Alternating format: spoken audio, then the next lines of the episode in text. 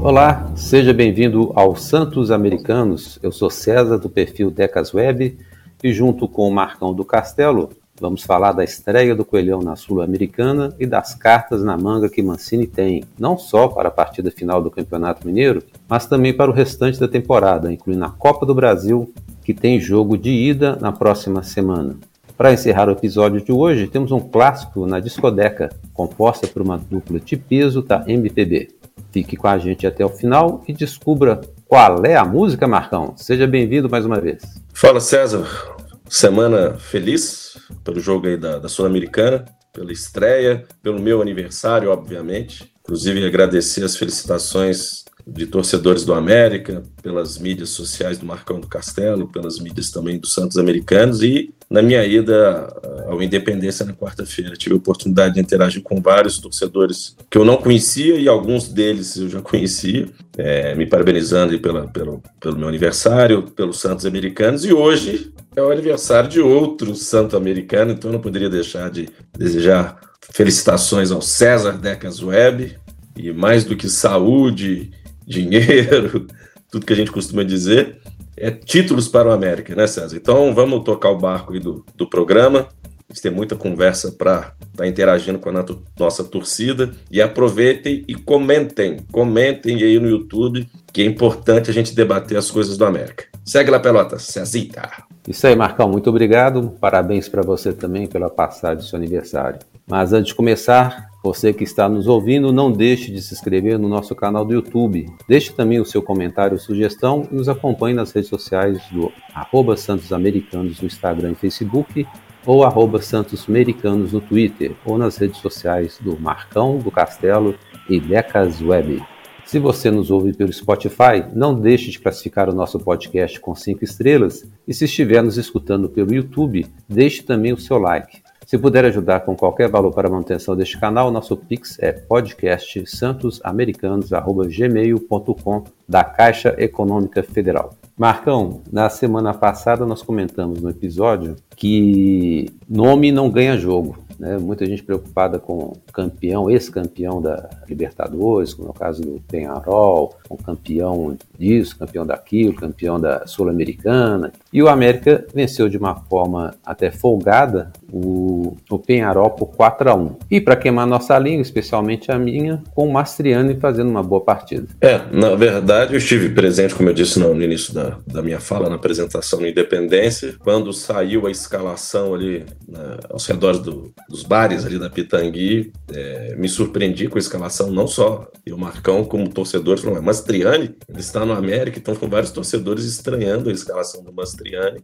O Marlon já era previsível, até por conta, o Marlon foi expulso por conta daquele lance do pênalti. Então a, a, a escalação do Mastriani foi mais surpreendente. O Everaldo começando logo no início do jogo, até para dar uma, uma folga para o Azevedo, que tem jogado com frequência. Então, assim, a, a vitória, a vitória do América não me surpreendeu né? Até pelo jogo de sábado, onde contra o time de Vespasiano nós conseguimos até empatar, depois de um primeiro tempo, ao meu ver, meio desligadão, mas um segundo tempo muito produtivo. Então não nos surpreendeu a vitória do América. Mas é, a forma como foi, né?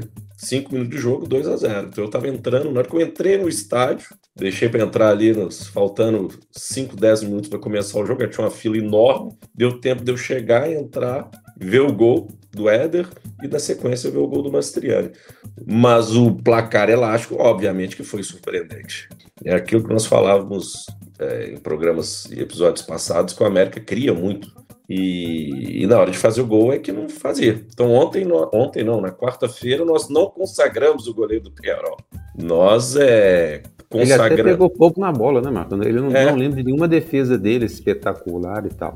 Cortando de... um pouquinho que você está falando, o scout do jogo, vamos dizer assim, né? Apareceu lá que o América chutou 11 a gol, 11 chutes, sendo que 4 foram ao gol, foram os que foram gol.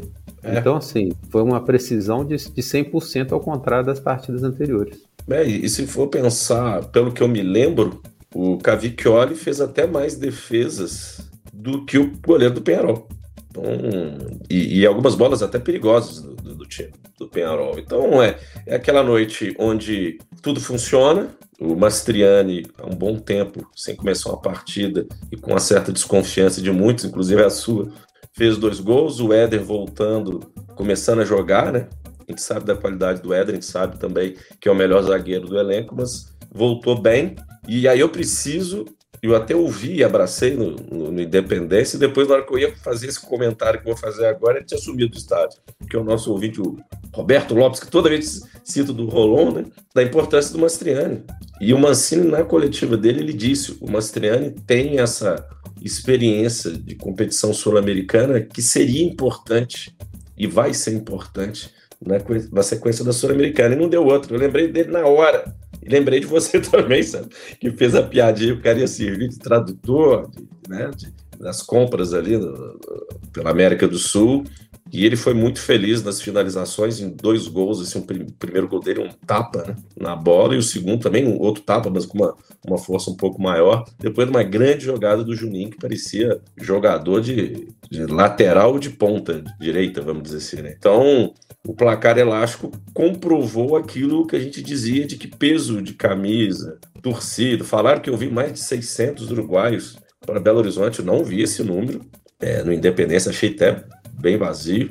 Mas é como e... você falou, que 600 chegaram a Belo Horizonte. Não quer dizer que foram até o Independência, né? Pode ser que foram uns 200 ou 400 que eram na noitada em Belo Horizonte. É, Belo Horizonte foi para Semana Santa, né? Eu curti a Semana Santa em Belo Horizonte, as cidades históricas de Minas Gerais. É, também não duvido, não, viu, galera? Pode ser que tenha acontecido isso mesmo. Mas foi um ambiente, estava agradável. É, quem já teve a oportunidade de em jogos internacionais sabe que o ambiente é diferente, independente que o clube seja o América, né? Você, César, que já, já teve experiências internacionais aí, sabe disso. E quando o América jogou a Libertadores ano passado, a gente viu que o ambiente, a energia é diferente. Ontem não foi, não foi diferente também. Foi um clima agradável, eu particularmente estava muito feliz.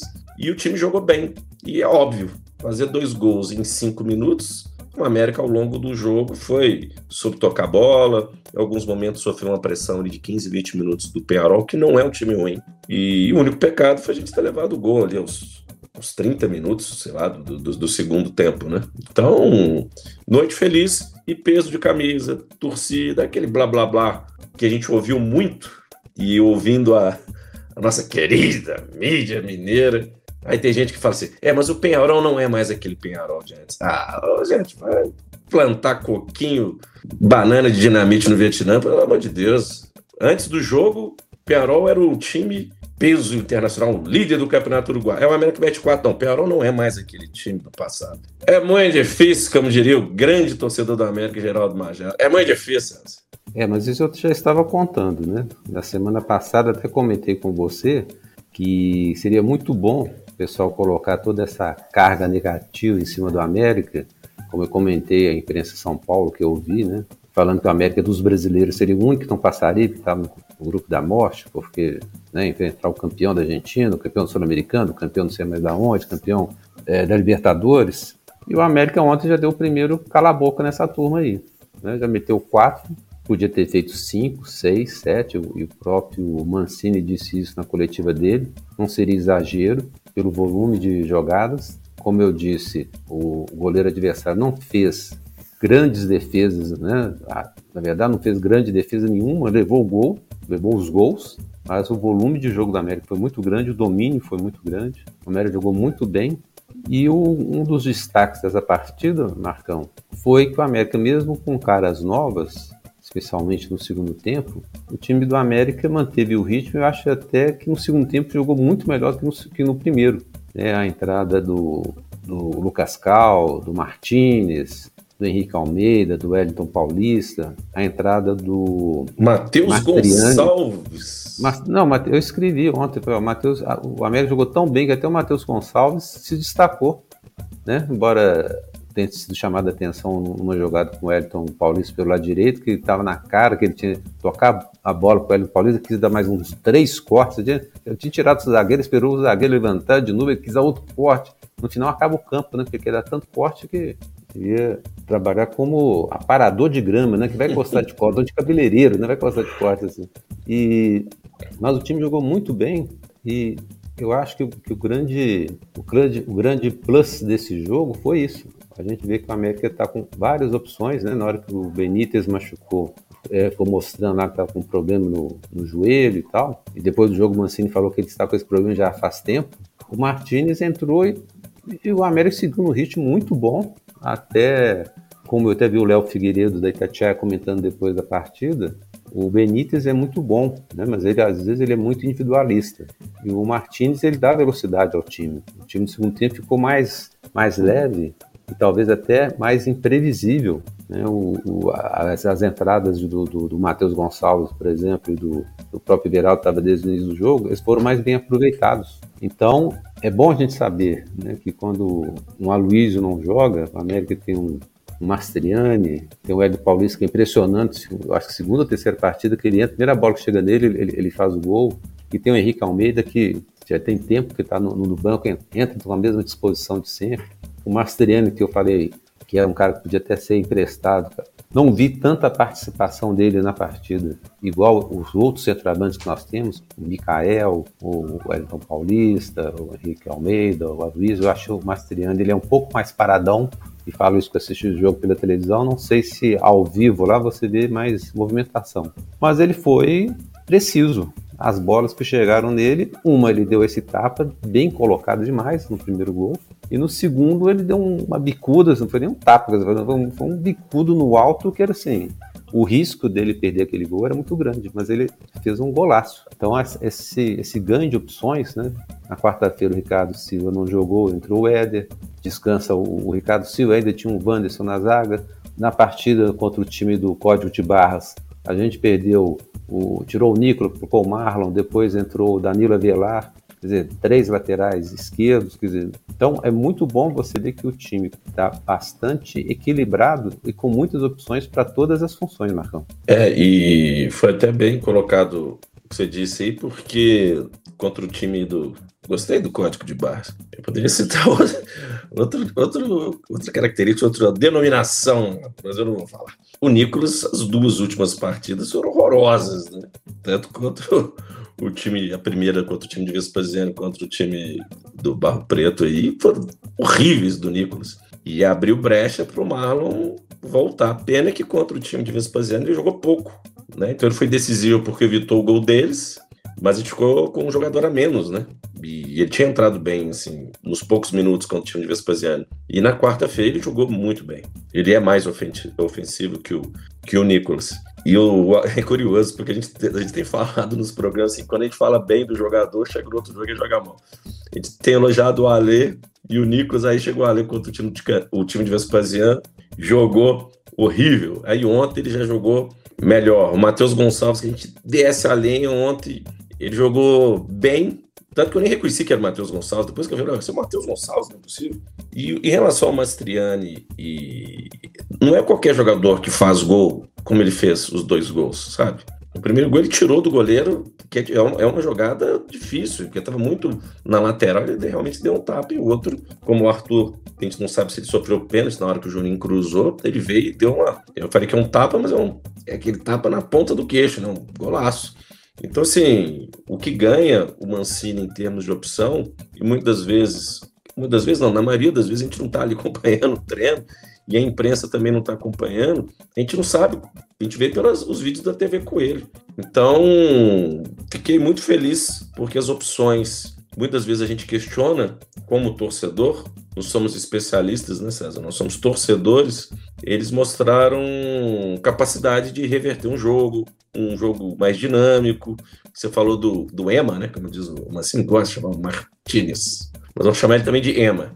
Mas o Ema foi a melhor partida dele desde que ele teve a lesão. Então, é aquela característica que a gente disse anteriormente de, de saber jogar o futebol sul-americano, né, a cadência do jogo. O futebol brasileiro é diferente dos demais times da América do Sul. Ele entrou muito bem, mudou o jeito de jogar do América. Inclusive, eu achei que ele até jogou melhor. Tudo bem, o Benítez estava machucado, até jogou melhor do que o, que o Benítez. É diferente, né? Óbvio que é um jogo totalmente diferente. Mas. E o Arthur, né? Putz, é, é o, como diria o narrador aquele dia, ele não cruza, ele faz amor. Ele joga muito bem. Tive a oportunidade de conversar com o pai dele antes do jogo. Eu falei, pô, pena que vai embora. A gente precisa da grana, mas pena que vai embora, porque ele é muito bom jogador. É, é difícil a gente achar um lateral que saiba cruzar ou fazer amor. Então, assim, isso facilita a vida do, do, do, jogador de dentro da área, o finalizador. E o Elton Paulista é isso que você falou. 40 na, na quarentinha, mas ele é decisivo. Ele entra e faz gol. A, a, bola persegue ele, né, César? Então, aquele, aquela dúvida sobre o questionamento que nós fazíamos de o América criar, criar, criar e não fazer gol contra o Penharol e até contra o time de Vespasiano, nós fizemos seis gols em dois jogos, uma média, três gols partida, sensacional. Então, vamos aguardar agora o próximo jogo aí no final de semana. Vou falar entre aspas a dor de cabeça do Mancini para definir quem serão os, os 11 titulares, né? Eu achei o Mancini muito coerente nas explicações que ele deu após a primeira partida da final e após a primeira partida da Sul-Americana. Ele falou que entrou com o Mikael após a expulsão né, do, do Marlon, já um pouco mais adiantado no segundo tempo, porque ele queria um jogador para prender a bola. E o Mikael é um jogador que prende bem a bola. E, e forte, né? Tá forte, né? Justamente por causa disso. Até por isso também, né? E muita gente reclamando que deveria colocar um velocista para puxar o contra-ataque. Mas uh, o gol que nós levamos no final da partida demonstrou que nós tínhamos era que prender a bola lá na frente mesmo. Não era é, fazer jogada de velocidade para a bola bater e voltar. E aquele, desculpe interromper, Desculpa interromper. E aquele defeito grave do América levar gol no finalzinho e deixar o time vir do meio de campo tocando, vindo e ninguém dá, mata a jogada, tá, gente? Mata a jogada lá atrás, né? Então espera chegar numa facilidade, pô, faz a falta que já tá, já tá no finalzinho. Com um jogador a menos, dá uma rasteira, chuta o sujeito, pega no pescoço. Tem que fazer a falta. Não tem jeito. É, Desculpe te interromper. Tá, mas na partida contra o Penharol, não sei se você percebeu isso, teve uma jogada que o time do Penharol vinha, já estava acho 4 a 0 ou 3 a 0 para o América, não sei. E o time, time do Penharol veio num ataque muito rápido e o atacante deles já estava na intermediária do América e o Ali deu um empurrão no cara. Eu acho que, por exemplo, ele deve ter, sido, deve ter sido com certeza divertido o fato que ele deveria ter feito falta no jogo de domingo. Deve ter tomado mesmo... um esculacho de todo mundo, é, obviamente. Então, assim, é, eu gostei né? Pelo menos pro, o, o, pelo fato do, dele parece ter aprendido rapidamente. Então era um jogo que o América estava tranquilo, mas ele não deixou o atacante uruguaio se aproximar da área. Quer dizer, você tem que fazer falta onde você pode fazer falta. Embora né, possa até acontecer de um, milagroso, dar um chutão aí, acertar um, um, um chute de, de, longa distância e tal, às vezes acontece, né, um cruzamento e tal. Mas quanto mais longe a bola estiver do gol, menor é a chance do adversário converter em gol. Então, espero aí que para as próximas partidas, né, não só o Alê, mas todo o time do América, porque ele, é, a gente está colocando a culpa no, no Alê de certa forma, mas outros dois, além do Everaldo, teve mais alguém na jogada que podia ter feito a falta, não fez. E é uma coisa que o América melhorou muito, eu acho. Pelo menos eu acho que na época do Mancini, que o América virou um time mais faltoso. O time do América sempre foi um time muito bonzinho, sempre deixou o adversário jogar com uma certa facilidade. Você pegava os resultados finais da partida, você via que o número de faltas que o América fazia era relativamente pequeno, era sempre menor que o adversário. E o América tem que fazer isso, ainda mais competição internacional agora, sul-americana, que o juiz é, deixa o jogo passar batido, né? Não é qualquer falta que ele marca. Você tem que derrubar o cara, você não pode ficar esperando dar uma rasteirinha, uma encostadinha no cara e achar que ele vai marcar falta ou que o cara vai cair no chão. Tem que é, fazer falta com vontade, para não deixar mesmo, né? Adiantar e trazer perigo. Você estava falando do Arthur, eu achei que o Arthur tem melhorado a cada partida que ele joga. As primeiras partidas que eu vi do Arthur, eu achava ele meio inseguro, fazia boas jogadas, mas não tinha uma constância dentro da própria partida. E essa sequência agora que ele, que ele pegou, ele realmente demonstrando a razão né, de ter sido convocado para a seleção brasileira, jogando muito bem, tem um, um drible curto, assim, de estilo de jogador de futebol de salão, que é impressionante como é que todo jogador que vai atacá-lo, né, ele passa, o Arthur passa por, pelo jogador, porque esse drible dele é muito rápido e é inesperado. E só para fechar o assunto do Arthur, quero até saber sua opinião a respeito. Né? A gente comentou alguns programas atrás, se era cedo ou tarde para o América negociar o Arthur e o, e o Adson, que era outro jogador que estava sendo é, cogitado a ser negociado e tal. E é, o América comemorou essa semana, vou chamar América, mas o Salom deu entrevista e tudo mais, comemorando que o América fez a sua maior é, venda de um jogador, de jogador, primeira venda direta para o exterior, e especula-se, que ninguém oficializou, que o América vendeu por 7 milhões de euros. E aí, verificando essa semana, o Bragantino comprou aquele jogador Maurício, que era do Internacional, 21 anos, sem passagem recente em, em seleção brasileira e nada, vendeu para o mercado interno por 55 milhões de reais, que dá mais ou menos aí uns 9, 9 10 milhões, não sei, de euros. Então achei que o, o Arthur saiu até barato, embora seja um valor é, considerável para a realidade do América, pelo valor que o Bragantino vendeu o Arthur para o Palmeiras e pelo valor que o, que o Bragantino comprou o Maurício do Internacional, o Arthur está indo bem baratinho para a Alemanha, viu, Marcão? É, posições diferentes, né? Posições diferentes. E por mais que nós falamos, ou falemos, que, que lateral é uma posição difícil, né? Que o mercado carece de jovens ou promessas ou talentos na lateral direita e esquerda, a gente sabe que, que grife de meia e de centroavante sempre vai ser mais valorizado que o jogador de defesa. Isso é, isso é fato. Então, a gente sempre quer mais, né? A gente sempre quer mais. E até por conta de ser uma transação direta, sem ter o intermediário ali de, como já aconteceu em negociações passadas, a gente gostaria que fosse mais. Mas é aquilo, né, César? A gente vê o Arthur jogando agora, o time evoluindo, ele crescendo, a gente gostaria que ele ficasse além do meio do ano, pelo menos mais um tempo maior.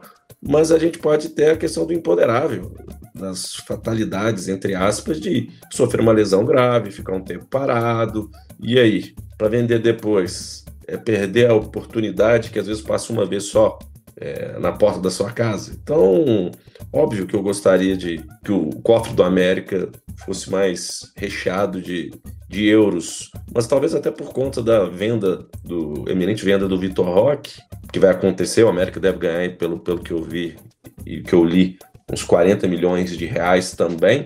Ele se deu ao fruto, entre aspas, hoje eu estou falando muito entre aspas, é, de vender a um valor talvez mais é, aquém do potencial que o Arthur merece, vamos dizer assim, sabe?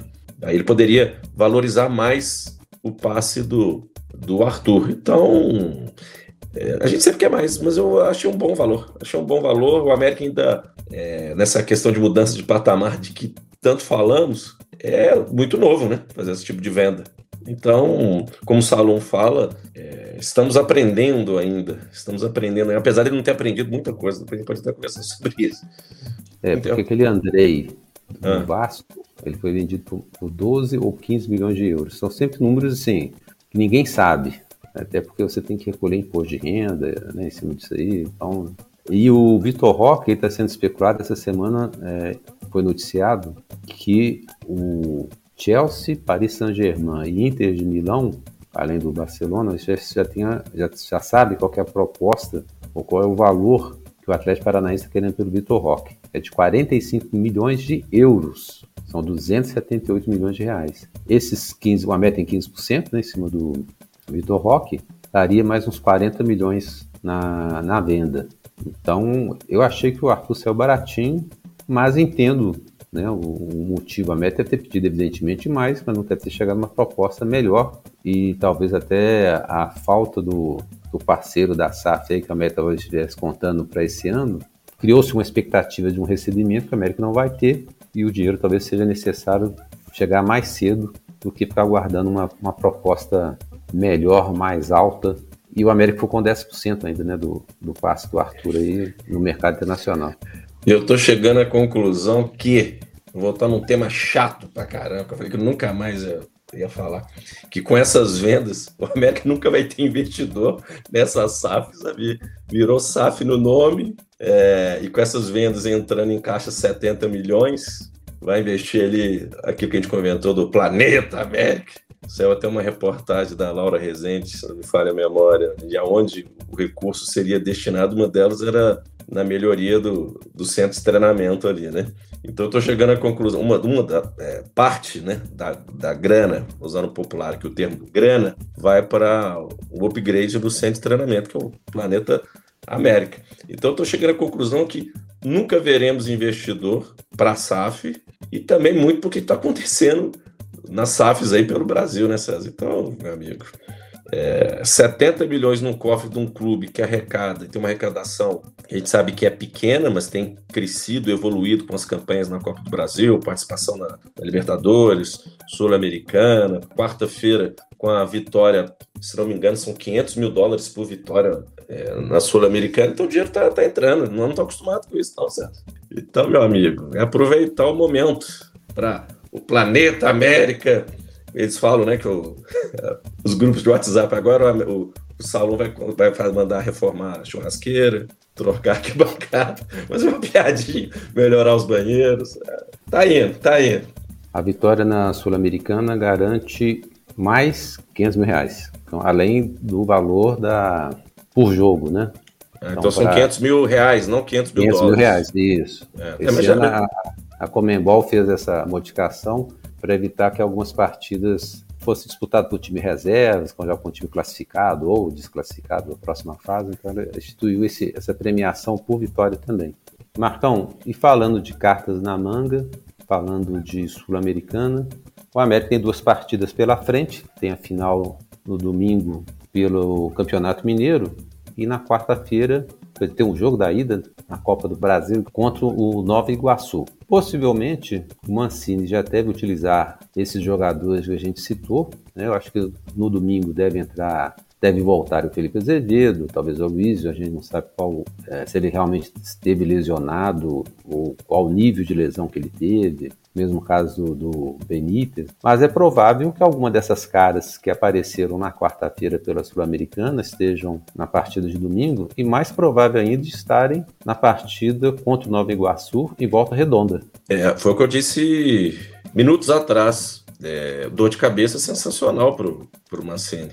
E a vitória contra o Penharol foi excelente primeiro, pela vitória, óbvio, mas para esse jogo final contra o time de Vespasiano, né? Para mostrar até para o grupo e para o nosso rival que estamos vivos, mais vivos do que nunca. Na verdade, no jogo de sábado, o fato de a gente empatar já mostrou a competência e o poder de reação do, do América Fato este que já faz um bom tempo que o América tem mostrado poder de reação. Lembra do Guarani? Guarani, famoso, Batalha de Assunção. Então, então deu uma dor de cabeça legal. Acredito também que o Aloysio vá voltar, o Azevedo também volte, mas ele pode fazer alguma surpresa ao longo da partida. Já contra o Nova Iguaçu, também acho que vai, ele já confirmou isso na, na, na coletiva, que vai rodar o elenco. E, e até pelo nível do futebol do Nova Iguaçu, vejo como Mikael pode começar jogando, segurar o Benítez e entrar com o Ema. Numa dessas ele entra com o Lucas Cal, né? Nino Paraíba, né? O Arthur tá, tem a questão da mudança dele, que eu sei que é atual no final do ano. Será que ele vai fazer? O exame médico fez, eu acho que no Mater Dei, Belo Horizonte, né? Mas tem a questão da seleção pro Mundial. Então não sei se contra o Nova Iguaçu ele iria. Principalmente contra o Nova Iguaçu, eu vejo que ele vai rodar bem o elenco. E, e as surpresas contra o Penharol a gente pode ter contra o Nova Iguaçu. E torço muito para que contra o time de Vespasiano a gente já faça os dois gols logo no primeiro tempo, pro segundo, pro segundo tempo a gente jogar mais tranquilo. Então tô, tô otimista, tô otimista e por mais que nós, como mineiros e torcedores, a gente é resistente a. Pelo menos eu sou resistente à rodagem de elenco, a gente fica desconfiado, né? Não, mas será que vai produzir? Vai render o tanto como o time, os jogadores do time titular? Até porque, se a gente for pensar em volantes, tem o Lucas Cal, que grande parte da torcida não gosta do, do, do Lucas Cal, mas eu tô muito otimista. Para os dois jogos, os dois jogos, César. É, pessoalmente, Marco, eu acho que o Benítez não joga contra o time do Código de Barras e também deve ser poupado contra o Nova Iguaçu. Na, na, na, semana, na outra semana, o América já começa o Campeonato Brasileiro da Série A. Então, embora o Mancini, após a partida contra o Penharol, na entrevista coletiva, ele falou que o Benítez já está jogando machucado, Eu acho que ele não joga né, essas duas próximas partidas e a boa partida do, do Ema, do Martinez, eu acho que deixa a gente mais tranquilo quanto à utilização dele nessa partida, na próxima, e também, até se for o caso, na estreia da, da, da Série A. Centroavante a gente tem de monte, tem de baseada, é só escolher lá o estilo do adversário, escolher um. Jogador de beirada, só não recomendo o Mateuzinho contra os Vespasianos, porque ele já provou que não, não, não consegue jogar contra eles. Tenho quase certeza que o Mancini vai mantê-lo no time, mas eu acho que é uma aposta errada. E hoje o América já tem o Everaldo, já tem até o Matheus Gonçalves, o Felipe Azevedo foi poupado, o Dada Belmonte está se recuperando de uma virose, segundo o Mancini, deu uma entrevista também após o jogo de sábado, então deve ficar disponível também na, nos próximos dias. Então é, o América vai ganhando as opções, né? esse vasto elenco que o, que o clube montou esse ano, e vai ter opção para todo tipo de jogo contra qualquer tipo de adversário. Então, tinha até esquecido nossa... da, da Bel, desculpa, tinha até esquecido da, da Belmonte, tinha até esquecido dele. Você vê como é que o jogador de beirada, o Everaldo, voltou bem, né? Então, da, da Belmonte, que em certo momento a gente questionou, que não tinha rendido ainda, o Matheus Gonçalves já rendeu esse último, sendo pretendido por grandes clubes do futebol nacional, eu vi essa mensagem aí, pelo não, Vasco e pelo Vitória. Clube do Rio, é, do Rio, é. Flamengo não é, Fluminense não é. Os grandes são Vasco e Botafogo? Meu tá Deus do céu. Curando Matheus Gonçalves? Marcão, é, o América é, é conhecido né, como clube da família. E ultimamente o, o, clube tem se envolvido em algumas polêmicas típicas do programa Caso de Família do, do SBT, da Cristina Rocha, né? Nós tivemos o caso da vizinha. Vou ver, a, É, a, a velha da janela. Tivemos aí o caso do, da tentativa ou da, do oferecimento de contratação de um jogador que bate na namorada, que é o Pedrinho. Tivemos agora a contratação de um lateral envolvido em um acidente de trânsito, mas também temos a criação pela primeira vez na história do Independente, o setor misto, o que gerou muita briga, casos de polícia, pancadaria, quebra de celular e uma afirmação assim que me surpreendeu, não pelo pedido de desculpa, mas o, o presidente Salum falar que foi ludibriado pela Federação Mineira. Aí eu pergunto, desde quando o América não é ludibriado pela, pela Federação Mineira? Desde sempre, né? É, desde sempre, desde que o Salom andava de calças curtas pelos Jogos do América.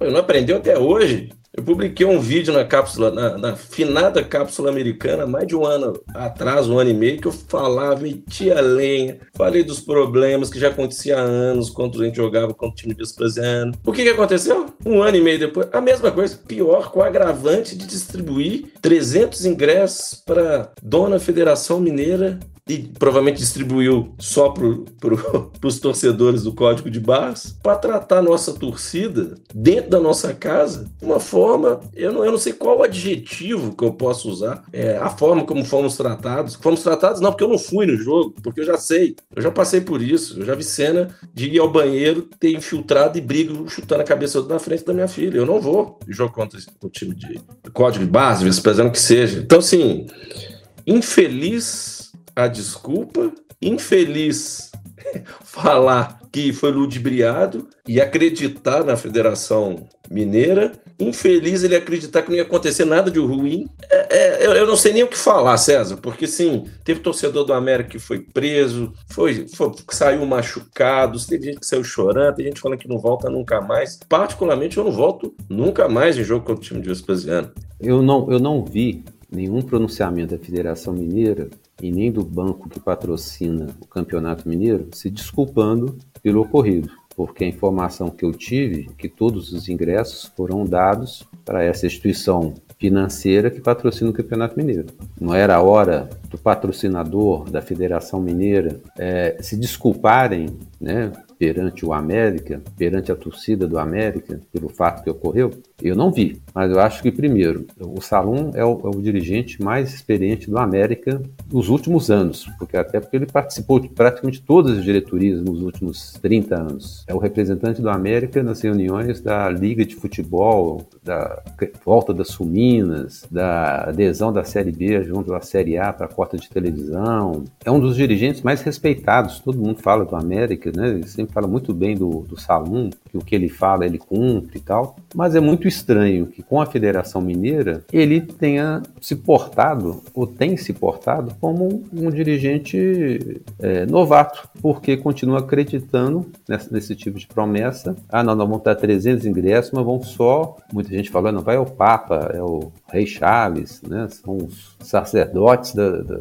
da sei lá da onde. Não, é torcedor, gente. Torcedor é, é, é, igual no Brasil, no Brasil, é igual em todo lugar. Se tiver torcida adversária embaixo, eles vão jogar o que quiserem jogar. Se encontrar no corredor for maioria, vai querer brigar. Então, assim, foi uma atitude muito, ah, chamar até talvez amadora, não sei o, o termo a utilizar, mas não reflete uma atitude de um dirigente tão experimentado, com tantos anos vividos dentro do futebol, muito nobre a botar a cara a tapa e pedir desculpa. Mas isso é, não, não volta atrás, não recupera celular quebrado, não recupera é, prisão de torcedor americano, não recupera susto, humilhação. Agonia, humilhação. Legal pedir desculpa, legal, mas e aí? E, e, esses torcedores todos que foram, foram atingidos né, por essa atitude, essa é, opção infeliz de cada ano ingresso, né? Um estádio de 23 mil lugares, que a gente sabe que não fica cheio, porque muitos torcedores do América não vão a jogo contra o time de Vespasiano, porque sabe que vai acontecer isso. Então é mais espaço. Tem um lado de lá da cabine de, de televisão, de rádio e TV, que fica vazio. Botasse os 300 do lado de lá. Ah, você é torcedor do América? Então você pode ir no outro porto. Então você pega uma cortesia, você chega do lado, do lado de lá e troca. Não, aí coloca os caras em cima da torcida do América. Assim, é difícil de acreditar que alguém não tenha falado assim, isso vai dar errado, isso não vai dar certo. Já pensou se vier só torcedor do outro time? Existe a possibilidade, não é? Pois é, não pensaram nisso e aconteceu o que aconteceu. Bom, antes de tocar agora a faixa da discodeca dessa semana, queremos agradecer a todos os santos ouvintes americanos que se inscreveram em nosso canal, curtiram e compartilharam o nosso podcast, interagiram conosco pelas redes sociais. Um abraço para Adolfo Parenzi, Adriano Carvalho, Carlos Eduardo Rocha, Fernando Jesus, Gilmar Pereira,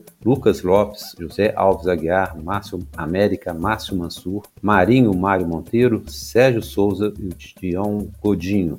E a faixa da nossa discodeca de hoje é o hino não oficial da América e foi composta na década de 1990 por Fernando Brant e Tavim Moura, ambos membros do Clube da Esquina. E juntos compuseram mais de 40 canções. Fernando, letrista de número sucesso da MPB, faleceu em 2015. Durante a cerimônia de sua despedida, seu corpo foi velado com a bandeira do América. Já Tavinho é cantor, compositor, violeiro, violinista, escritor e continua em plena atividade. Queremos agradecer ao Tavim Moura e à CG Produção Cultural pela autorização de utilização da música dos Santos Americanos. E quem quiser segui-lo, o Instagram é @tavinhomouraoficial e o site é tavinhomoura.com.br. A todos vocês que nos acompanharam e escutaram, o nosso muito obrigado. Sexta-feira estamos de volta com um novo episódio. Abraço a todos e Marcão, até a próxima semana.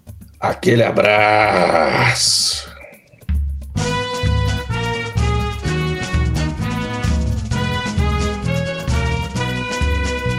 Meu coração é verde e branco e assim o jogo está em minhas mãos. Sou americano, sim, desde menino eu grito: é gol, é gol, é gol.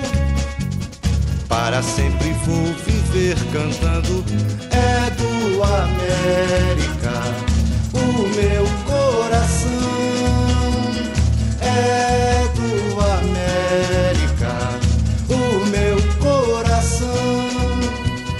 grama verde a vida sonha, a bola branca beija a rede da paixão. Quem americano é, sabe o caminho e grita: é gol, é gol, é gol. Para sempre vou viver cantando: Deus salve o América, Deca campeão. Deus salve o América nosso campeão. Meu coração é verde e branco e assim o jogo está em minhas mãos. Sou americano, sim, desde menino eu creio. é gol, é gol, é gol. Para sempre vou viver cantando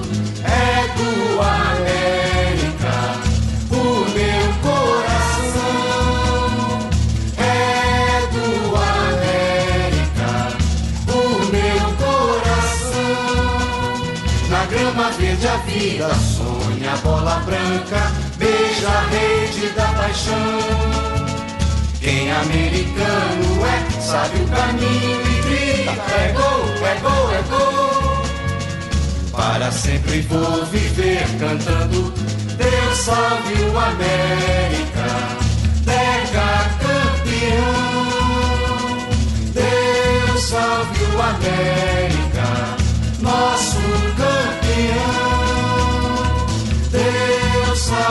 América, Deca campeão. Deus salve o América, nosso campeão.